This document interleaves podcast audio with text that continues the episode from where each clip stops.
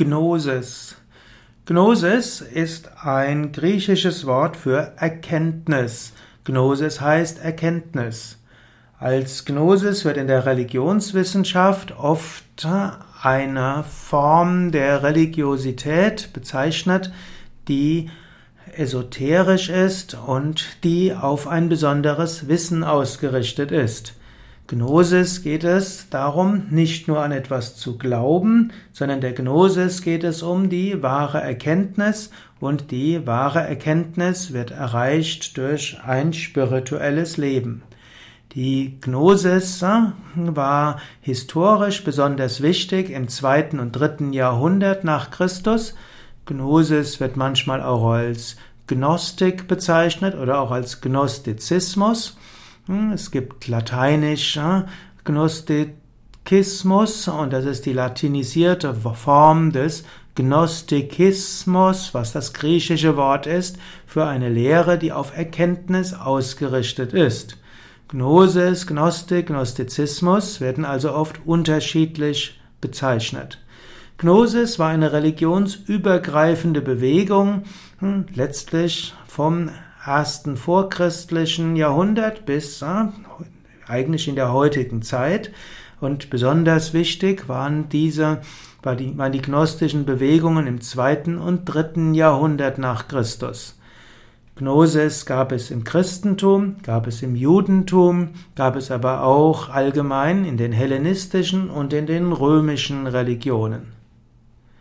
Hauptmerkmale der Gnosis. Die Gnosis hatte und hatte und hat, da es auch bis heute gnostische Religionen gibt, verschiedene Merkmale. Und man kann nicht sagen, dass die Gnosis insgesamt identisch ist. Dennoch kann man die Gnosis als esoterischen Gehalt verschiedener Religionen bezeichnen. Und hier gibt es verschiedene besondere Charakteristika, die für die meisten gnostischen Strömungen stimmen. Hier also einige zentrale Inhalte der Gnosis. Erstens, es gibt einen vollkommenen, allumfassenden Gott. Zweitens, es gibt auch einen unvollkommenen Gott, der Demiurg oder der Schöpfergott. Dieser Gott schafft das materielle Universum. Und dieser dieser Gott, der das materielle Universum schafft, hat sich getrennt von dem vollkommenen allumfassenden Gott. Dieser Gott, der in der Schöpfung wirkt, ist nicht mehr so vollkommen wie der ursprüngliche vollkommene Gott.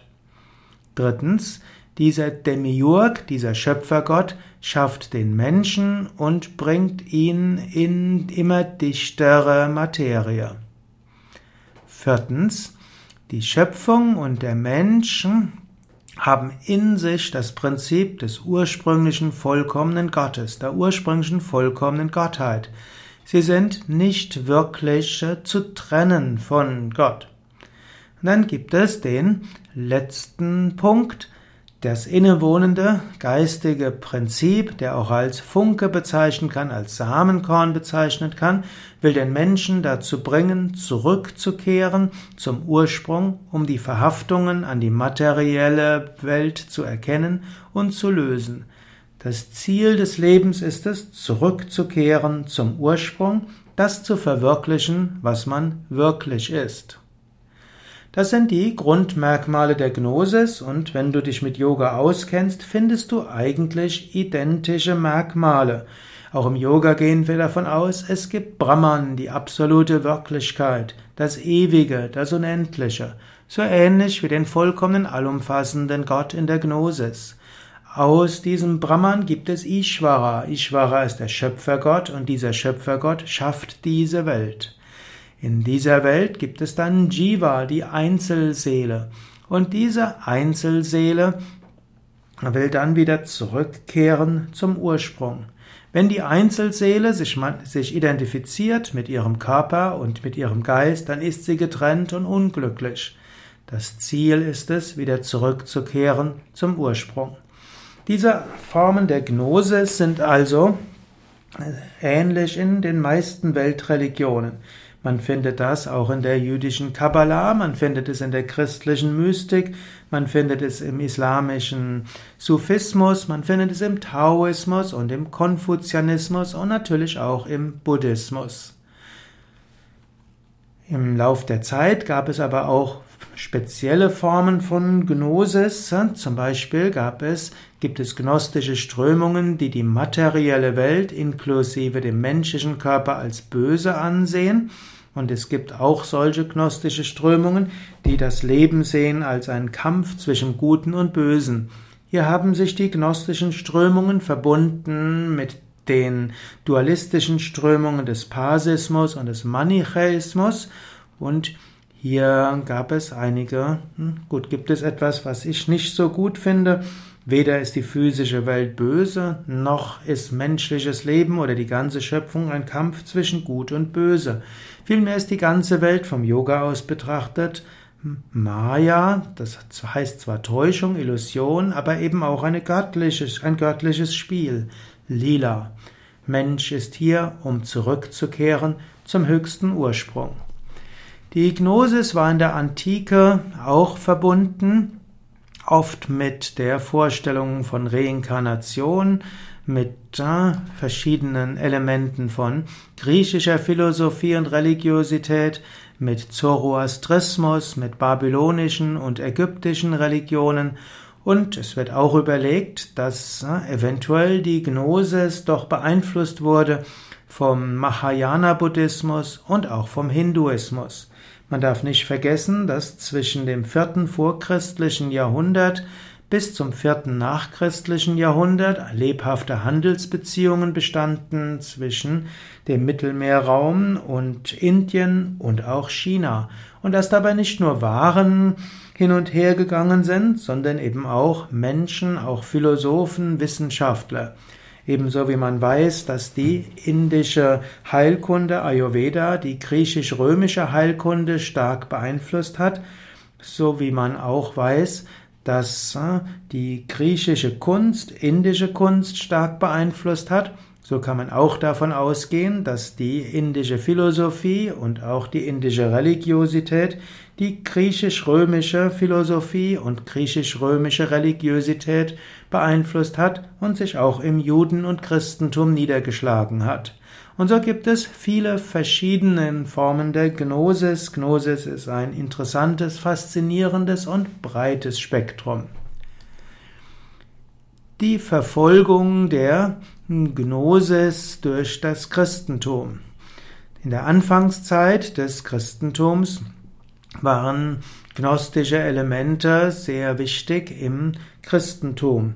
Und es gibt viele gnostische apokryphe Schriften und man kann auch sagen, dass bestimmte Teile der Evangelien gnostische Elemente enthalten.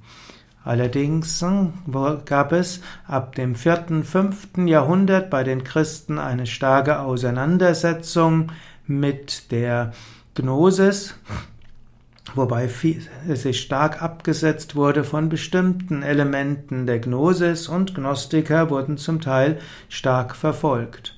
Aber gnostisches Gedankengut hat lange überlebt. Man sagt zum Beispiel, dass im mittelalterlichen Europa die Alchemisten, die Bogomilen und auch die Katharer gnostische Elemente übernommen haben. Bei den, im Islam haben die Drusen und die Jesiden gnostische Elemente weiter gelebt und auch in der Alchemie und im Spiritualismus werden gnostische Traditionen fortgeführt. Auch das Mormonentum und später die Theosophie haben weitere gnostische Wesenszüge.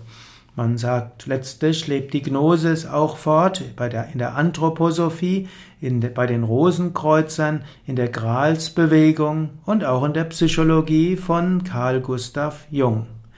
Leider sich, haben sich gnostische Elemente auch in rassistischer Esoterik mit hineinbegeben, wie zum Beispiel in der Ariosophie. Insgesamt aber kann man sagen, die Gnosis war eine religionsübergreifende Bewegung, die spirituelle Religionen oder spirituell esoterische Elemente aller Religionen aufgenommen hat und man könnte sagen, eine religionsübergreifende Spiritualität war. Heute gibt es auch äh, Religionen, die sich formell auf Gnosis beziehen. So gibt es die Gnostica Catholica, die gnostisch-katholische Kirche von Theodor Reuss. Es gibt äh, die Gemeinde der Gnostiker nach Schmidt, es gibt die gnostische Tempelbrüderschaft in Herford und es gibt die altgnostische Kirche von Aloysius in Hamborn. Und darüber hinaus äh, gibt es viele andere, die andere Traditionen, die sich auf die Gnosis beziehen. Es gibt auch die sogenannte Erik Vögelins Gnosis-These. Erik, E-R-I-C, Vögelins, V-O-E-G-E-L-I-N-S. Und er sieht in der Gnosis-These, dass in der Moderne eine Wiederkehr der Gnosis entsteht. Und er sagt, es gibt sechs Merkmale, welche die Gnosis auszeichnet. Und diese sechs Merkmale haben sich in haben sich manifestiert auch in der sogenannten politischen Religion. Und er sagt, es gibt sechs Aspekte der Gnosis. Erstens, der Gnostiker ist unzufrieden mit seiner Lage in der Welt. Zweitens, er glaubt, der Gnostiker glaubt an die Möglichkeit der Vollkommenheit des Menschen. Drittens, der Gnostiker glaubt, dass er vom Übel der Welt erlöst werden könne. Viertens, der Gnostiker geht auch davon aus, dass die Seinsordnung in einem historischen Prozess verändert werden kann, dass also langfristig die Welt sich bessern kann. Fünftens, zum Glauben des Gnostikers gehört auch, dass durch die Tat des Menschen die Erlösung in der Welt erreicht werden kann.